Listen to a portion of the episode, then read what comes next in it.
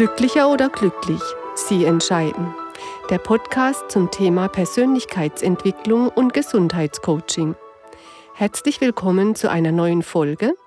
Ich bin Susanne Witschers. Heute erzähle ich Ihnen von meinem ganz persönlichen Dilemma, nämlich darüber, wie es ist, über Gesundheitscoaching zu schreiben bzw. zu sprechen. Sie erfahren, was ich unter Coaching verstehe, welches Ziel ich verfolge und natürlich, was Sie selbst ganz persönlich und konkret davon haben. Das ist meine Geschichte. Auch als Coach darf man ruhig die Hilfe eines anderen Coaches in Anspruch nehmen. In meinem Fall die eines Textcoaches. Herr Zahn berät Menschen, wenn es darum geht, stilvoller oder bildhafter oder ganz einfach ein bisschen professioneller zu schreiben.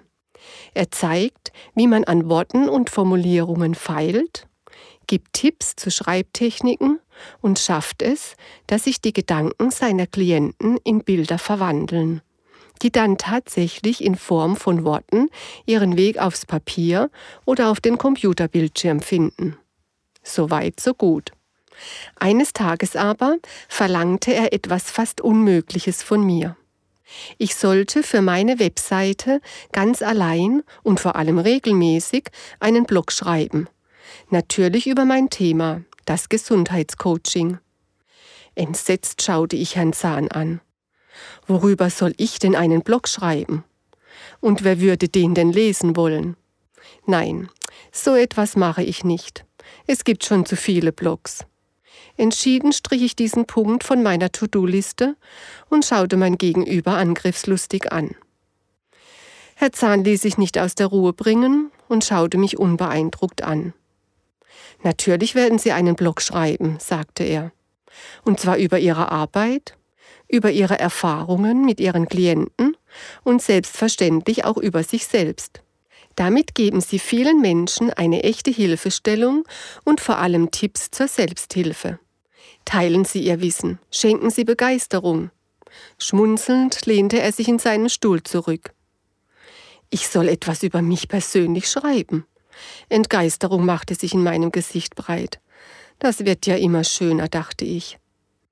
Wer mich kennt, weiß, dass ich von Natur aus zurückhaltend bin und ich mich in der Beobachter- und Zuhörerrolle sehr wohl fühle. Nicht aber in der Rolle der Selbstpräsentiererin. Nein, antwortete ich entschieden. Über mich persönlich werde ich nichts schreiben. Wenn ich schon einen Blog schreibe, dann wird es darin nicht um mich gehen, sondern um die Leserinnen und Leser. Nicht ich stehe im Mittelpunkt des Interesses, sondern immer mein Gegenüber mit seinem Thema. Herr Zahn lächelte mich zufrieden schweigend an, und ich hörte mich etwas unsicher fragen. Wie häufig sollte ich denn einen Blog auf meiner Webseite veröffentlichen? Zu Beginn würde ein Blog pro Monat ausreichen, bis Sie sich an Schreiben gewöhnt haben. Danach sollten es mindestens zwei pro Monat sein, gerne auch mehr. Mein Textcoach schien außerordentlich zufrieden mit sich zu sein, hatte ich den Eindruck. Hatte er etwas bei mir erreicht, von dem ich da noch nicht mal wusste, dass er es erreicht hatte? Nun gut, ich muss gestehen, dass Herr Zahn damals tatsächlich etwas in mir ausgelöst hat. Die Freude am Schreiben wurde schnell geweckt und ich habe mich auch daran erinnert, dass ich als Kind immer gerne Geschichten erzählt habe. So stehe ich heute an einem Donnerstagnachmittag im Aufnahmestudio von Herrn Müller und erzähle Ihnen ungeniert diese Episode aus meinem Privatleben. Und wieder einmal habe ich gelernt, sag niemals nie. Allerdings frage ich mich seit meinem Gespräch mit Herrn Zahn vor einigen Monaten, ob es zum Thema Gesundheitscoaching überhaupt noch etwas Neues zu erzählen gibt. Man könnte ja glatt den Eindruck haben, dass es im Augenblick irgendwie zum guten Ton gehört, zu einem Coaching zu gehen. Ging man früher zum Psychologen, ohne darüber zu sprechen? Geht man heute zum Coach und vergisst nicht, darüber nur ja auch in den sozialen Netzwerken ausführlich zu berichten? Ich frage mich, möchte ich Teil dieser Coaching-Szene sein? Was zeichnet einen Coach überhaupt aus? sich selbst gut zu vermarkten, über seine eigenen Erfolge zu sprechen und zu schreiben, sich mit Prominenten fotografieren zu lassen und diese Fotos unübersehbar den Kunden vor Augen zu führen? Nein, ich glaube nicht, dass so etwas zu einem guten Coaching gehört. Für mich liegt der Schwerpunkt, vor allem bei einem Gesundheitscoaching, in anderen Werten.